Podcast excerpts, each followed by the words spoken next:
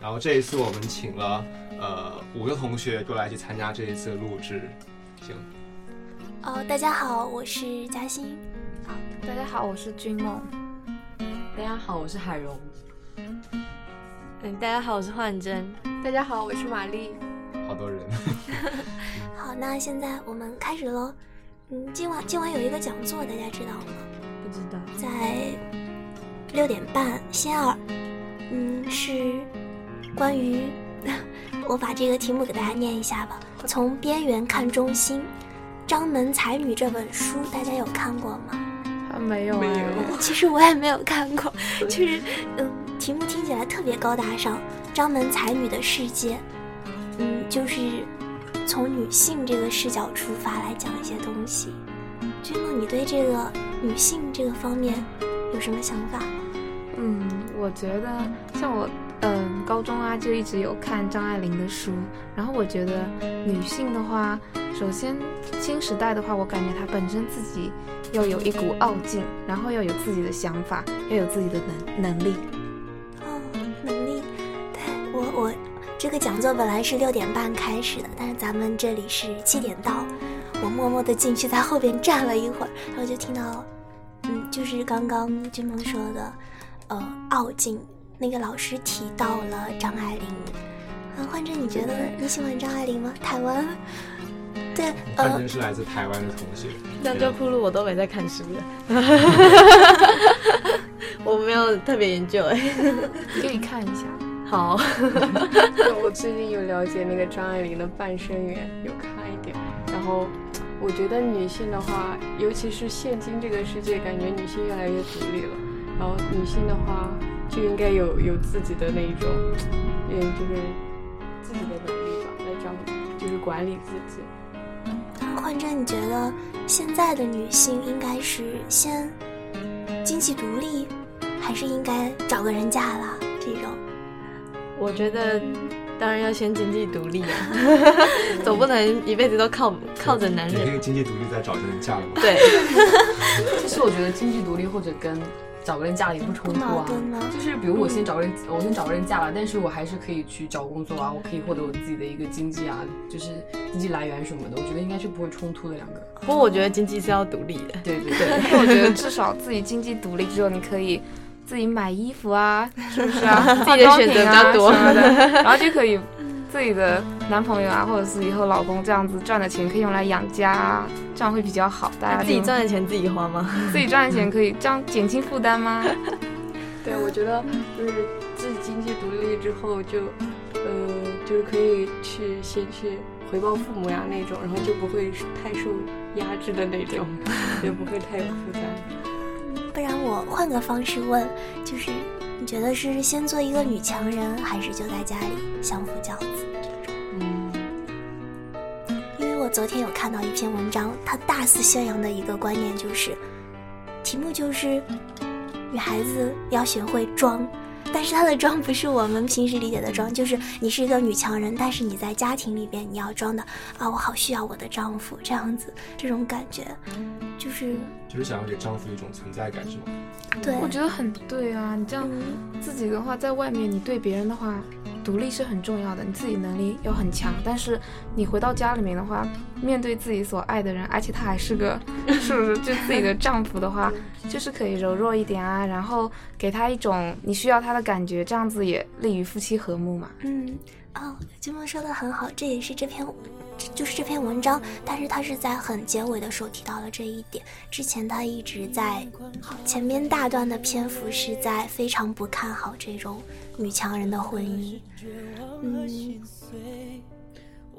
实会不会就是每一个人，因为他都会有一个角色扮演的一个过程嘛？他比如说面对工作的时候，她是女强人，但是她面对丈夫的时候，她是一个妻子。那不同的角色会对她有不同的角色的一个期待，所以她就也不说我装的怎么样，就是我本身我并不想这样，但是我要装成这样，或者就她本身到这个时候就自然会转换一个，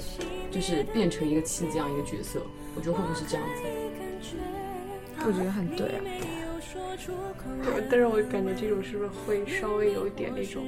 就是时间长了会不会有点人格分裂的感觉？ 也有可能双子座嘛，那个不是应该女生人格分裂吗？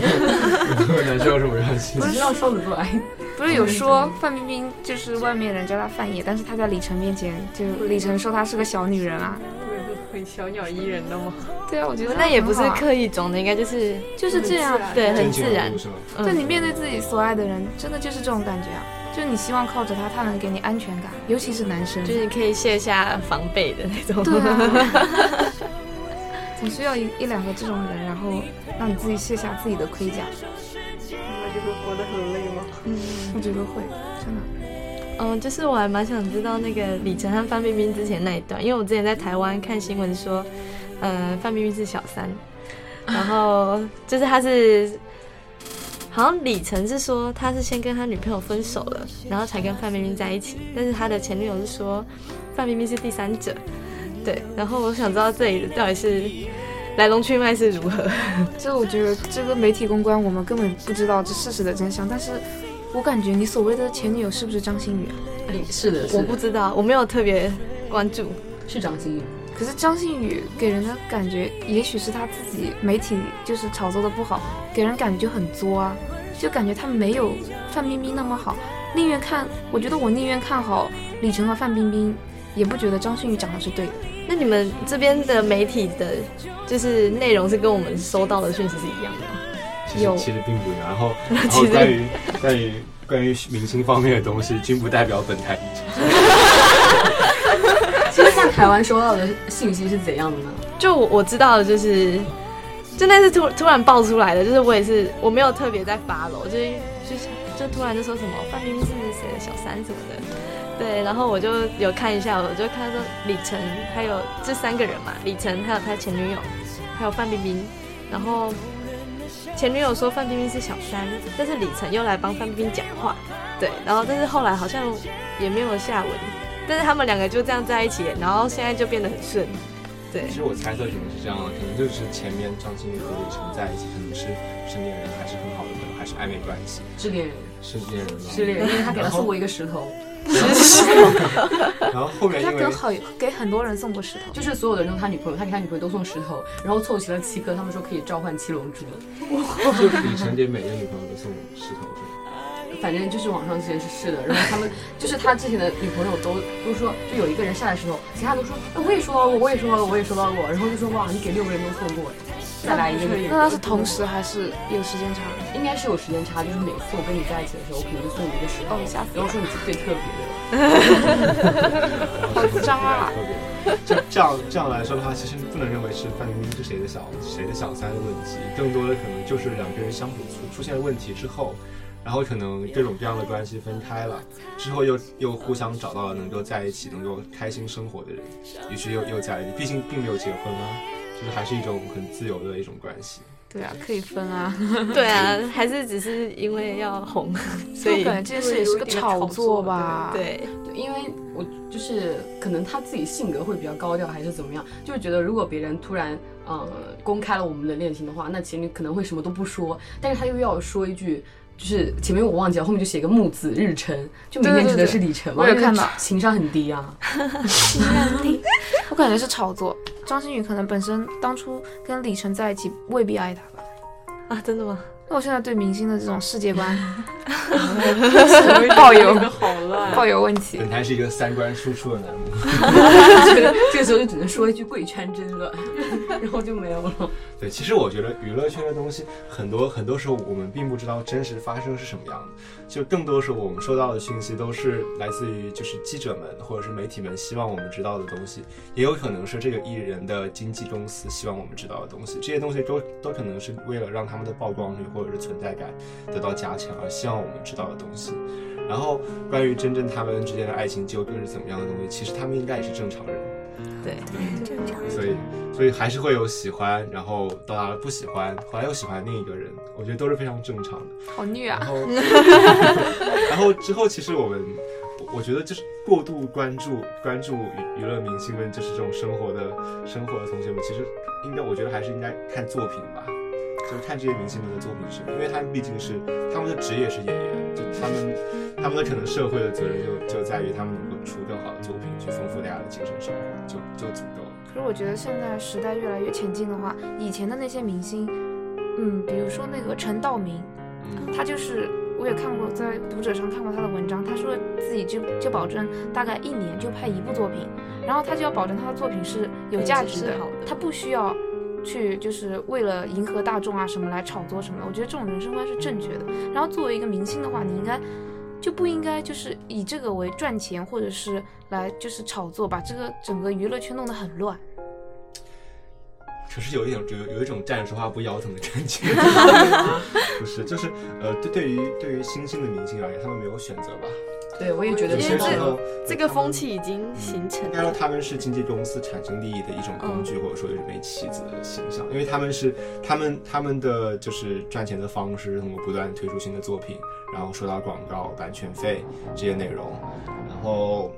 所以说维持他们的新鲜度是经纪公司必须要做的事。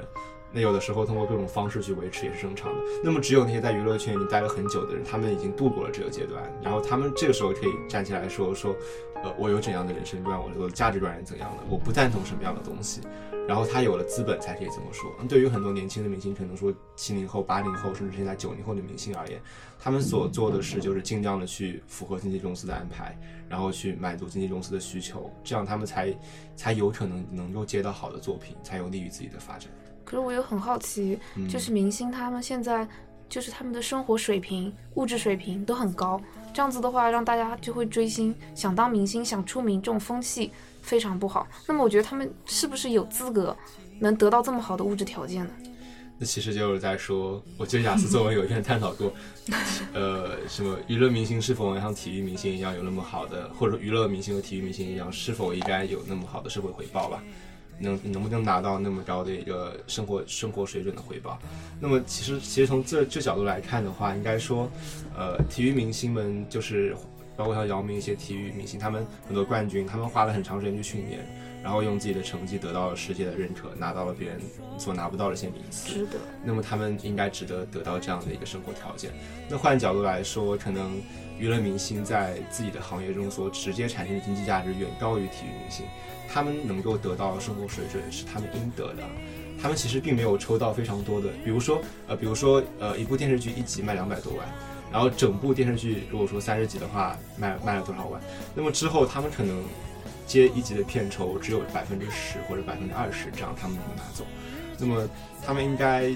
有权利去决定自己的金钱该怎么花。而且实际上，如果从娱乐明星是一种公众人物来看的话，公众人物的生活方式如果是富有的，然后就必然会有人去想要得到他们这样的一个生活方式。那么你可以把它延伸到商业商商业精英，包括像一些创业公司的 CEO，他们也很有钱，也享受很高的一些社会社会福利。呃，那么这些东西其实都是他们赚钱得来的。 为什么就是说娱乐明星一定要低人一等？觉得娱乐明星在做的工作就不值得这么多的社会回报呢？而且娱乐明星其实就例如拍戏吧，嗯就是他们其实可能要在街道啊或是什么特别的地方，他们都必须找凌晨或是就是特别的时间去拍。就其实他们的生活作息是跟我们很不一样的，就是他们其实也是付出了很多很多辛苦，然后才来换得这些就东其西实的这样来说的话，就是呃大大众们会觉得可能有有部分娱乐明星的一些高消费的方式是对是对于社会一部分人产生一些不好哦的引诱或者说是影响。那么实际上，呃，大部分来说的话，人们还是觉得娱这是别人的私生活， 就就是我觉得，像我们当代青年的话，应该很理智的去看待明星，至少不能很盲目的去追问星。题其实是在在自己身上，就是 就是网友们或者是年轻人们怎么去看待别人。呃，就比如说这个社会上有好人和坏人，那为什么坏人这样做，我就要说我就要学他这样做，然后坏人坏人去抢银行，然后我就要也也要去抢银行，因为他抢了银行能有有能有很高的生生活水准，然后我也想要这样的生活水准。就更多的其实还是在于看于你是带有什么样的方式去看这个问题。就真的每每份职业都不容易，嗯。可能他们怎样去选择，也无可厚非。嗯，其实娱乐明星和体育明星可能是一个行业的问题，对那这个行业的回报很高，那么你把它引入到普通人能够接触到的行业，可能像金融行业、汽汽车产业，又或者是制造业或者手机行业，就每个行业都有朝阳和和很快不好的行业。那么这个行业之间有经济收入的差距非常正常。那么可能像金融行业或者说互联网行业，它现在的收入回报率就非常好。呃，然后可能有一些比较落后的制造业，它也可能处于一个工人的一些薪资水平都非常低。那么这样的情况其实是很正常的，就是这嗯其实也就是也就是一个社会阶层的划分。正常吗？我听听说在台湾哦，幻真不知道你知道吗？台湾大学的教授，不管是什么专业的教授，工资都是一样的，对吗？工资一样，有了解吗？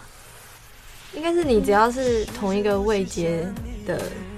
嗯就是领固定薪吧，是这样吗？哦，应该是这个意思。呃，就是我们前几天有听过一个讲座，就是呃中文系的一个老师的讲座，他说他到台湾去，也是老师，就是问他的工资，他说，呃，他说在台湾。就是不管是哪个哪个专业的老师，工资都是一样的。然后问我们内地的情况，然后老师说，我的工资哪能和商学院的老师的工资比啊？是这样会有嗯，我觉得可能工资是一样，但是更多的是奖金额外的吧嗯额外的嗯收入。额外的收入。对，比如说商学院老师可能有更多的讲座啊，讲座或者、出他们书，或者会被聘为公司的理事、顾独问立董事这样，就是其实还是他们行业带来的带来的经济效收益益是不不一一样样的。，而且可能有不同的职称也不一样。对，其实这样来说吧，行业之间是没有贵贱之分的，但行业对社会带来的带来的回馈回报回馈是有区分的。然后这种回馈也会直接反映到这个行业的从业者的收入上来。或者可能说不可替代性也是不一样 的。可我觉得收入高低并不重要，只要他对这个社会的价值性和他所得到的收入是一致的就可以了。但是听不太 懂，我是觉 得你是不是意思讲说，比如说我给这个社会带带来的回报，我给这个社会带来的一个贡献和这个社会给我的回馈，应该是成一个正比。对，对，很多时候好像并不一是定吧，对吗？不一定。前几年，呃，偶尔出现过有奥运奥运冠军在街头卖金牌的对我有看新到闻过。对，这个现象是否是一直存在？只是我们媒体没有去报但道。其实我也想问，就是如果说就论这个行业，比如说奥运冠军对整个社会的带来的一个影响和价值，那它在哪里呢？有没有这么高呢？有没有这么就是我们所期待的、所想象的有那么高？我觉得可能也并没有。他这个国家荣誉感，对国家的荣誉，那是对这个国家吗，嗯，其实刚才这个新闻本身我，我看到，但是没有太深了解。我在想，会不会这只是媒体抓住了这样一个噱头，然后去过度的炒作？是真的有我。觉得这种可能是会发生的，会就不会是发生？对，像对像在台湾，就是我们就是像台湾职棒，我们有自己的棒球嘛，然后就很多棒球明星可能在打比赛的时候就是很很有名啊，就是很厉害什么的，但是毕竟运动这是有一个年限的。到对，退对，役而且他后们的寿命其实比我们一般在工作还要短。对，然后可能他们运动员其实没了这个专长之后，他们可能其他能力是比不过我们的，对，所以就是很多可能就是去外面卖便当啊，或是干什么的，对，而且以他们就可能什么算卖便当已经算是过比较好生活的了。对，就是之后在他风光之后的那些生活是我们看不到的，就是有也是有可能会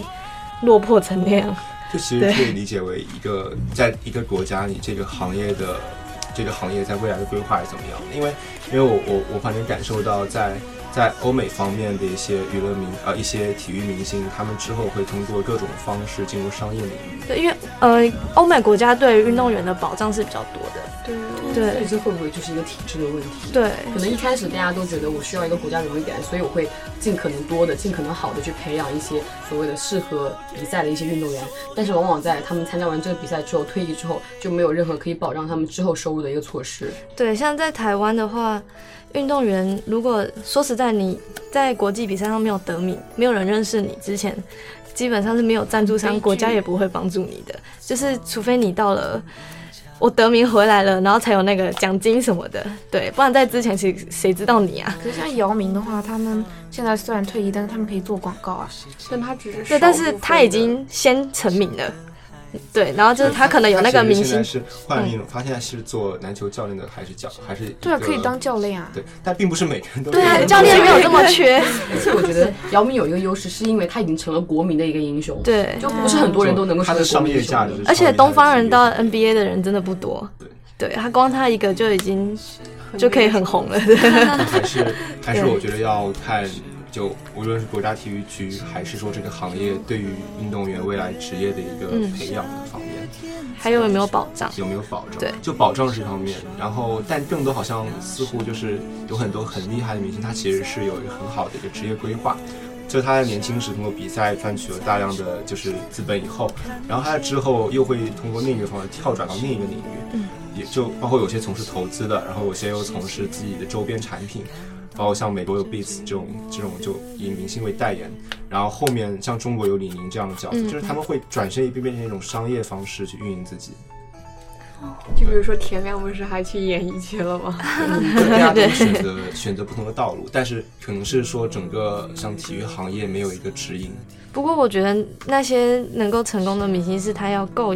够有名，才有办法转对转跑道成功。对，如果你名气名气不大的话，像你名气不大，你去拍《爸爸去哪儿》，可能没有人要看之类的。还哎说到《爸爸去哪儿》，你们不觉得拿小孩子出来炒作当明星，然后自己又更红了，很奇怪吗？这个现象，我本来很喜欢看《爸爸去哪儿》，后来我想了一下，就是小孩子这么小让他出名的话，会不会很畸形啊？可能这个只是《爸爸去哪儿》的一个一种理解，但更多人对《爸爸去哪儿》理解可能可能也不一定会更多了，就还有另一种理解，可能会是觉得这些明星日常并没有时间陪孩子这么多，嗯然后他们通过这个节目就带着孩子去体验了很一起多去生玩活。对，其实对于他们可能。爸爸去哪儿给的酬劳并不重要，他们希望的是能够能够去接受和体验节目组给他们安排和孩子之间的这一段生活。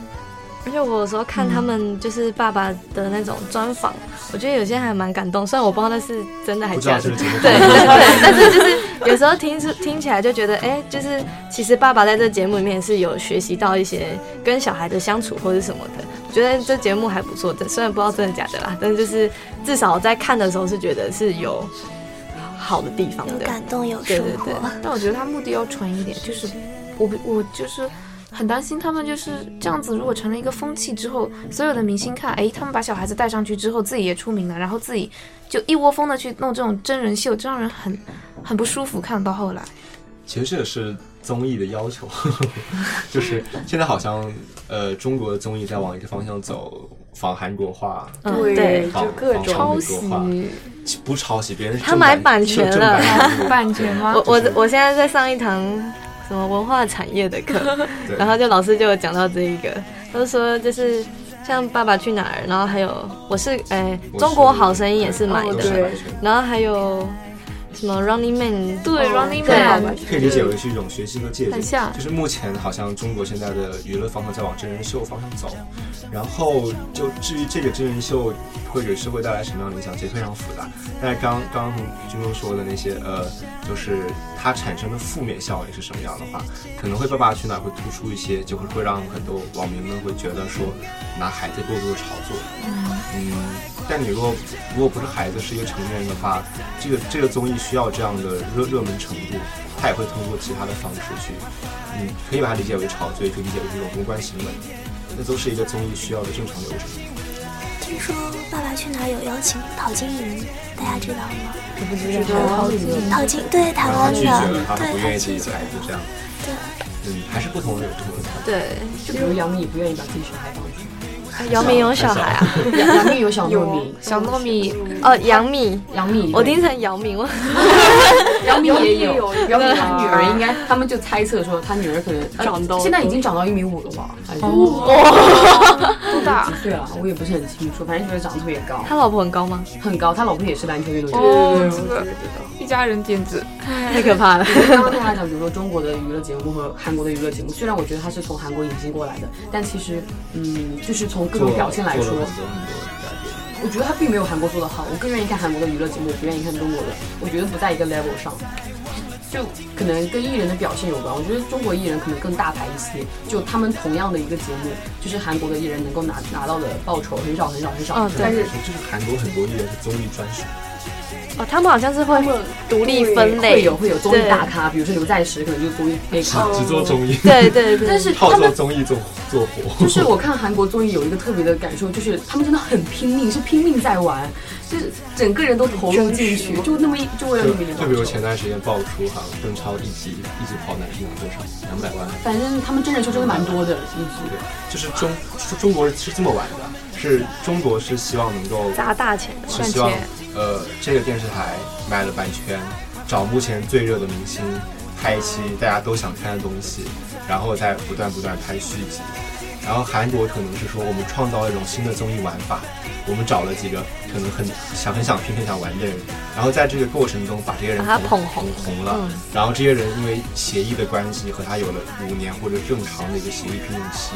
然后就会继续，因为他是有这个起家的，他可能就一直会在这个行业发展，他未来就是综艺明星，而中国会是由先是电影明星和歌手，然后再到综艺明星，而且是先把就是直接把有名的对，拿来直接用，拿有名。嗯，而且中国明星就有一种放不开的感觉， 他们怎么他们怎么玩我都会觉得有点假，就是很有啊你偶像包袱。对对 偶像包袱，我觉得这个形容太好了。对，我觉得现在娱乐还带来一个问题，现在好像大家都有讲拼颜值 哦，哦对就颜值 对的很重要，都不看内在了，有没有啊？嗯有，我觉得在那个就是挑战者联盟，他不是还请那个谁了吗？我觉得大家现在都有一种普遍觉得，就是娱乐明星嘛，那你没有内在，或者说没有一点常识是没有关系的，就是你只要拍长得好戏好，对，也就长得好，拍好戏有作品就可以了，就能够一直出现在大众眼前。就是之前他们都会觉得，嗯、就是说范冰冰之前去参加《快乐大本营》，可能觉得她数学很不好，很简单的算法不会做，但是。但是她还可以拿出来炫耀啊，说上数学学的不好的都是折翼的天使吧，还是怎么说的？就在微博上说啊，就觉得嗯，可能社会就很宽容吧，对这种事情。这句话说了，感觉我们好开心 啊！就是不一定非要给明星那么多复杂的要求。嗯。其实我一直很奇怪，为什么那么那么多就是就是我们国家的国家的网民会关注别人的私生活？其实我我我个人是这样对这对这件明星关注时的态度是这样的，就是自己的生活已经很复杂很烦了，就然后对对于明星而言，更多的可能是作为一种娱乐消遣来看。我会看综艺，会会看会看剧，会看电影，我觉得是更欣赏他们在作品中的表现。然后如果是单独看他个人的话，我们凭凭什么拿权力去评价别人？这毕竟是别人自己的生活。可是现在好多人都超八卦哎，我也蛮八卦的，姐。我觉得我觉得这个还有一点就是社交媒体产生的效应，就是像新浪上还有还有像各种微信的平台，他们有自己的大 V，然后这些号可能是营销号，他们目的就在于炒炒作各种消息和段子，然后通过这样来丰富自己的粉丝数和一个转发关注度。然后他们通过不断的挖掘这些信息，去满足人们一个就是无论是讥讽还是嘲笑还是关注还是八卦的心理，将将将各种明星的私生活扯出来，然后用公众名义的形式将他们捆绑和和大和大家的利益捆绑在一起。我觉得很奇葩的观点就是，嗯，娱乐明星有什么义务要去做公众人物，要给大家做表率？对，我觉得娱乐明星就他只们是觉得社会形象吧，嗯是吗？对吧？大家可能觉得，如果这个人的人品不好，他就没有权利拍好的作品，就是很奇怪， 为什么要这样理解？就是其实很多东西都可以这样来想，但是但是偶尔的，就是关注他的一些生活的说他他什么他劈腿了什么，你就会喷他。但这时候我换一种方式来说，就是他人品不好，为什么能拍好的作品？这时候你会觉得不能这么说。但是其实很多时候，你你在网上和别人一样赞同去喷他的时候，你在做的就是这样一件事。你就是通过他的生活去否定他的专业很多东西。会不会大家只是想说，因为他是公众人物，所以他对公他对社会是会造成他自己一个的个人形象的一个影响？嗯那比如别人知道他劈腿之后，如果再在就是屏幕上放他，然后大家谈起这个事情之后，就会觉得他给社会造成的一就个是我看影不响不开是心，很好。对对对就对觉得这样就是觉得他如果作为一个正就是公众人物，应该会有一个比较正面的一个引导大家去向他学习的这么一个作用。 我突然忘记那个《小时代》里面那个吸柯震毒东的，对柯震东， 对吧？他吸毒啊，对他吸毒，嗯然后他也他也得到了该应有的对惩惩罚罚但是我有一个同学啊，他还是很喜能够欢理解，不是很喜欢，是能够理解。他不追星，因为他就觉得说他很理解那些富二代啊，或者说像这种明星，因为就是到了自己的收入已已经到了一定的程一定的层次，什么该玩的都玩过了，觉得人生都没有什么乐趣，所以在寻找刺激，所以就会啊没有事情做，就去吸毒。所以他觉得他其实还是能够理解这种行为的。而且我觉得像柯震东他们是那种爆红的明星，就是他对对对他并不是说他是从很很就是慢慢一步一步来对一步一步来，突他然是就突然就很红，所以他可能没有就是，然后就是他，嗯、他并不是像一些明星是从。不有名做到有名，他是突然就是因为一部电影，然后对突然那些爆红年了，对，然后我有就是看他可能没有体验到一些艰辛。对那些艰辛，然后就得到了这么多的明星的那种光环啊什么的，所以他可能觉得尝试一些特别的事情没什么之类的吧，或是他，或是他可能因为是爆红，所以可能他有更多的压力是我们不懂的，他需要去发泄但。是像柯震东他本身长得确实也比较 帅，对这是问题， 太吸引女生。对，嗯其实我觉得跟他交的朋友其实也有一定关系吧，而且他感觉还是比较年轻的，然后嗯容易冲动。对，嗯对，可能哎，说到那些年我们一起追过的女孩，你们有没有感觉看了很多就类似的，然后青春的这种电影？有，我感觉自从那个出来之后，后面就一系列就什么那个全程高考呀之类的，感觉看到好多。他已经被拍烂了，是吗？哦对，我现在就是那些就是栀子花开啊，杭州的你啊，然后我我好像都有看，哦，我都我没也看都有过，看。都没有看啊，我都没看过，是大陆的吧？就是有台湾的就是吗大概就高中啊，或者是我大们学啊。看完那这些样子年之后就没啦。还有《匆匆哦，那匆匆应那该是年》，你大有陆没的，有看过？很《匆多匆那年》哦，没有这吗？这些都是大陆 没有的。然后九把刀不是还还拍过一你说部那个等等一个人咖啡啡吗对，我觉得好难看，但我我也觉得那个感觉挺奇怪的。但但我觉得那种很轻松的话，我们这个年纪就很喜欢看啊。哦，你有看过《等一个人咖啡》吗？没有，但是我觉得肯定差不多，哦是不是差不多？会让你失望，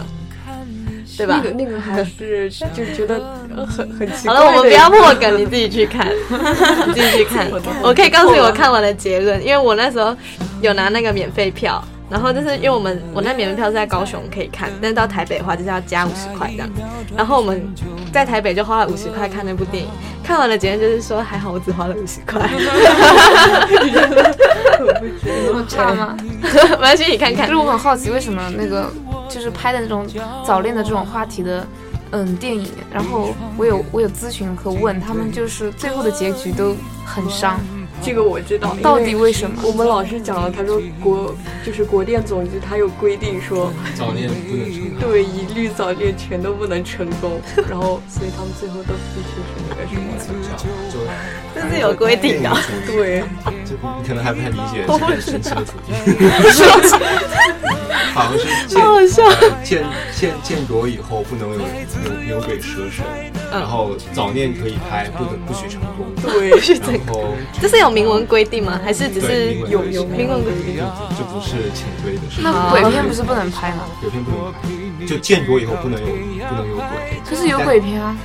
鬼片它要么不在中国，应该是说像神在泰国，要么是说各种误会，或者是对人有精神幻想。哦，不对不是不是自就己拍的，哦他就他没是哦有说是真的有鬼，鬼是不能在中国电影上市的。你看到是不能上映，有，但是它绝对不在电影院里面，它不能上映。哦，对，原来是这样。那你们觉得高中算早恋吗？不然后就说， 好吧，我自己觉得还好。我，可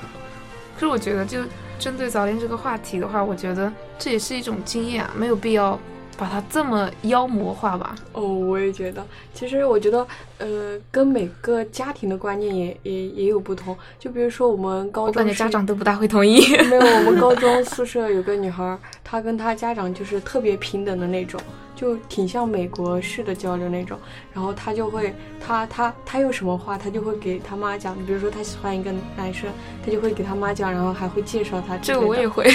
对， 然后然后她妈妈就是她表白啊之类，她妈妈都知道，然后就感觉挺平等的。那然妈后妈会所以同意吗？哦，她妈会的，是不对是前提一定不能影响成绩，不能影响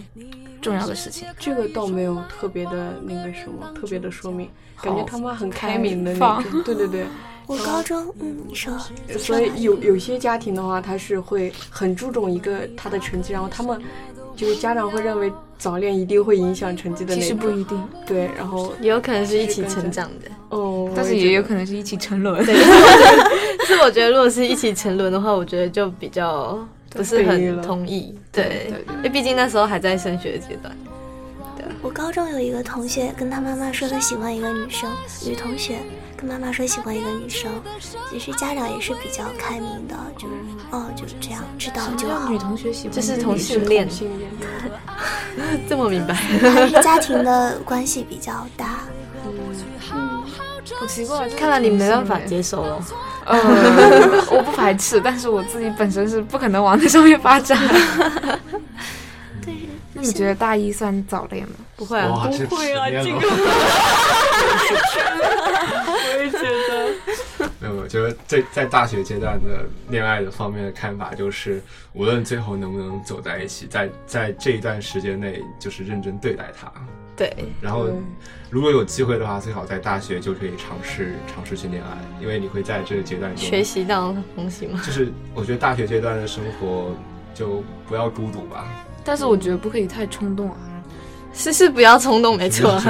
请问你要去什么冲动？不不能抱着我想脱单，所以我去找哦一，个人。对，就而是是说，不要为了谈恋爱而谈恋爱。对对对，就是对，这样。但是真的遇到喜欢的再谈恋爱。可是你会觉得，而且你要好好看，就是对方到底认不认真，要不然会很痛苦。对啊但，其实很多我我听很多女生说，她们很享受的是，就是男生对她们暧昧的阶阶段，就是就是在还还没有在一起，啊还没在一起还没之在前但是互相又确认对方对对方都有好感的这个阶段，然后这阶段就会特别特别有兴奋感，特别特别开心。你们是这个感觉吗？ 你们，你们是这样认为？这种我感觉我们刚吗进来并没有发现。就是呃就是想得到，但是还没有互相得到这个阶段。可能蛮好的，但是我觉得， 但我觉得就有可能一些，可我有听说男生有可能会广撒网，哎这很恐怖我，觉得要看人好的渣之间的区对别对， 那就是看人了。这个要这个观察要很长一段时间才能知道对方是不是真心的，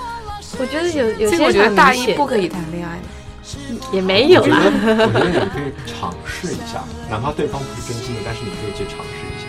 哪怕对方就不是真心 的，并不是说你你确认对方不是真心的，就是冒着这样的风险吧。就是你可以，我觉得大家可以可以去冒着这样的风险去试，因为至少有百分之五十的可能他是真心的。也才五十啊，感觉好就好只是吓人啊！就是是是和不是的问题嘛。前提是建立在女生喜欢男生的基础上，是吧？对啊，你不喜欢你干嘛跟他在一起？对啊，你有就可你能你喜欢他，如果结果发现他不好，那你就认了，哦，就好吧，那我就下一个，下一个会更好。你喜欢他，然后发现他不好，你再提分手吗？开玩笑啊！那你可以去尝试着去，就是给他提建议。这其实你是那种很认真的，是觉得如果就你是觉得一个在一起就要结婚了是？吗？没有没有没有，我没有这种想法。嗯因为如果你你当然是因为喜欢他才跟他在一起，但是你在一起之后发 现发现有问题，这个人不适合你，或是这个人其实有问题，也不是说是有精神问题，有就是精对 对，不是精神问题，就是可不适能合对就不适合，尽那早分对那就分吧，对啊，不然你这样在一起也这痛这苦其，实是对对方负责的一种方式。对，不然你明明不适合又硬要拖着，这样也很麻嗯对但是烦如果。就在在一起之前就考虑了非常多东西，然后因为考虑太多而导致错过很多机会，这样其实不值得。尝试过才知道怎么选就择是，总之自己把握把握好尺度，然后做好选择，不会后悔就行。对，经历是财富。大家都是大大一了吗？是 啊，你之后没有没有什么经历吗？我们时间结束了 吧。来讲讲看啊，没有，我就我对于感情这件事，我就是觉得，就是喜欢，就是如果当然也要对方喜欢你，就是如果互相喜欢，可以考虑在一起。那如果不适合就 say goodbye，反正不是什么大不了的事，但是就是不要互相伤害。就不要就是互相折磨。对，就是你的心一定会受伤，就是可能不要砍他啊或者什么，就是不要不要有那个动手，对，就是互相好好的，就算你最后是不好的分开，也不要可是有好朋友，他就是原来如果不当恋人的话，可以一直当朋友；但是当了恋人，如果后来再分手的话，退一步是当不成朋友。那就是他的选择啦，对啊对，对，这其实你想，如果你们真的当成恋人的话，你们也不一定能当一辈子好朋对啊，友，也也可能就只是自己大家非常熟悉的一年。对对啊，说不定，但如果你们往前一步，把互相变成了恋人，那可能说不定你们可以走一辈子。说不定第一，说不定能走一辈子；第二，你们可能有哪怕半年的一段特别美好的时光。对啊，也也比你可能两年、三年熟悉的一个普通朋友的时光更值得去对啊珍惜就是我觉得有时候不要因为害怕，然后去放弃一些那个，对其实 看看错过现在是吧在对，在大学阶段，可能高中的同学对大学觉得大学是一个很宽松环境，对很很其娱实乐很反正不急嘛，才大一而已。对对对然后进了大学就会发现，其实有太多东西去影响，或者是在大家的生活中，除了学习之外，当然学习很重要，但是除了学习之外，有非常多的东西，无论是社团、生活、电影、恋爱、朋友，然后梦想或者是专业，就这种东西，你会得到一个完全的三观的升华。 烦，就是就是可能现在大家就是大一同学感受还不是很深，对但是就从高突然中太到开放了高中到高中到大学就可能是年长一岁吧，然后你就觉得你的世界是不一样的。对，就刚慢慢刚进来去感，嗯，刚进来感觉就突然一下就会很迷惘，就感觉不知道该往哪边走的我那一开种。始觉得军训好痛苦，然后现在想想还是军训好，军训最起码没作业，没有感受到一不用节想更事比情六是不节是强的那 种各种课。嗯，还是还是大学其实是挺开心的。对，慢慢去体验就会习那惯了。啊你们有没有感觉，虽然一周有可能只布置那么一两一两张作业，其实一点点对吧？但是你每一道题有可能要做半个小时。有的哦，就感觉有一道题你就会，就是会很磨的。你做那道题，你就会呃要去看相关的那个知识啊，那都个很烦我感觉对，大家都是这样的。这这其实是一个必选动作，就是这个在大学生生活中是必须要完成的。然后之后可能你还可以做很多就是选选做动作，就包括像恋爱或者是。呃，挑战自己做更多的事，但这些都是选做动作，你可做可不做。但是你如果想要毕业的话，你就必须要完成，你就必须要完成前面的这些事儿。然后包括你是否非常努力的去让你的 GPA 很高，最后能保研或者是出国得到很到很好的学校，或者是你选择去工作，就你如果选择工作，就不需要非常努力的去学习，不需要非常好的成绩，你可以大学过得稍微开心一点。现在的工作不会也很看成绩吗？呃，这好像不是你看 GPA 啊，是，就我感觉工好像不作是应该你看会看啊看学学看能力，学历，对对学历和能力。看学校吧，但是不会看那个看什么 GPA 看的学指标校、看专业、看实习经历，实习很重要，因为实习的经历可能更多就决定你能最后能去什么样的地方工作。也有也有人选择创业，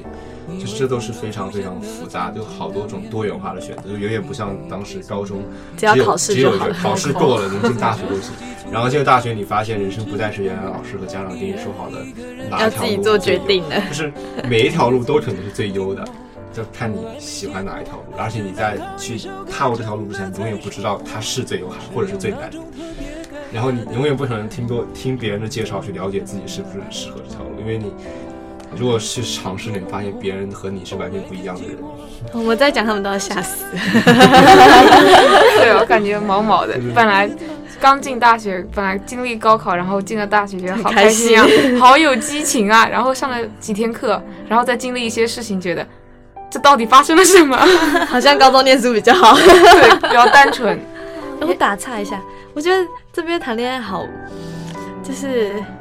很认真吗？对很开放，开放啊！对，在在在台湾不是这样的，就我们不会在路上就亲亲抱抱啊什 么的。不会出现女生宿舍楼下成群男生在十点钟告别的现象，没有这个 就是在拥拥吻告别，在军训的时候，我深深的是吧？对作为单身狗，深深的被受到了一万点伤害。这这些可能是大陆这边就高中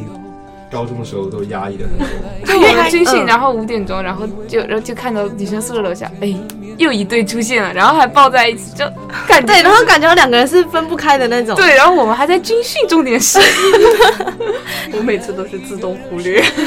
而且感觉我就是像我们以前看那种历史啊什么，就是中华文化应该是一个很就是内敛嘛，对很对对很对含蓄的。就我来到这边说，哇塞，大家怎么比我想象中的还要开放？就是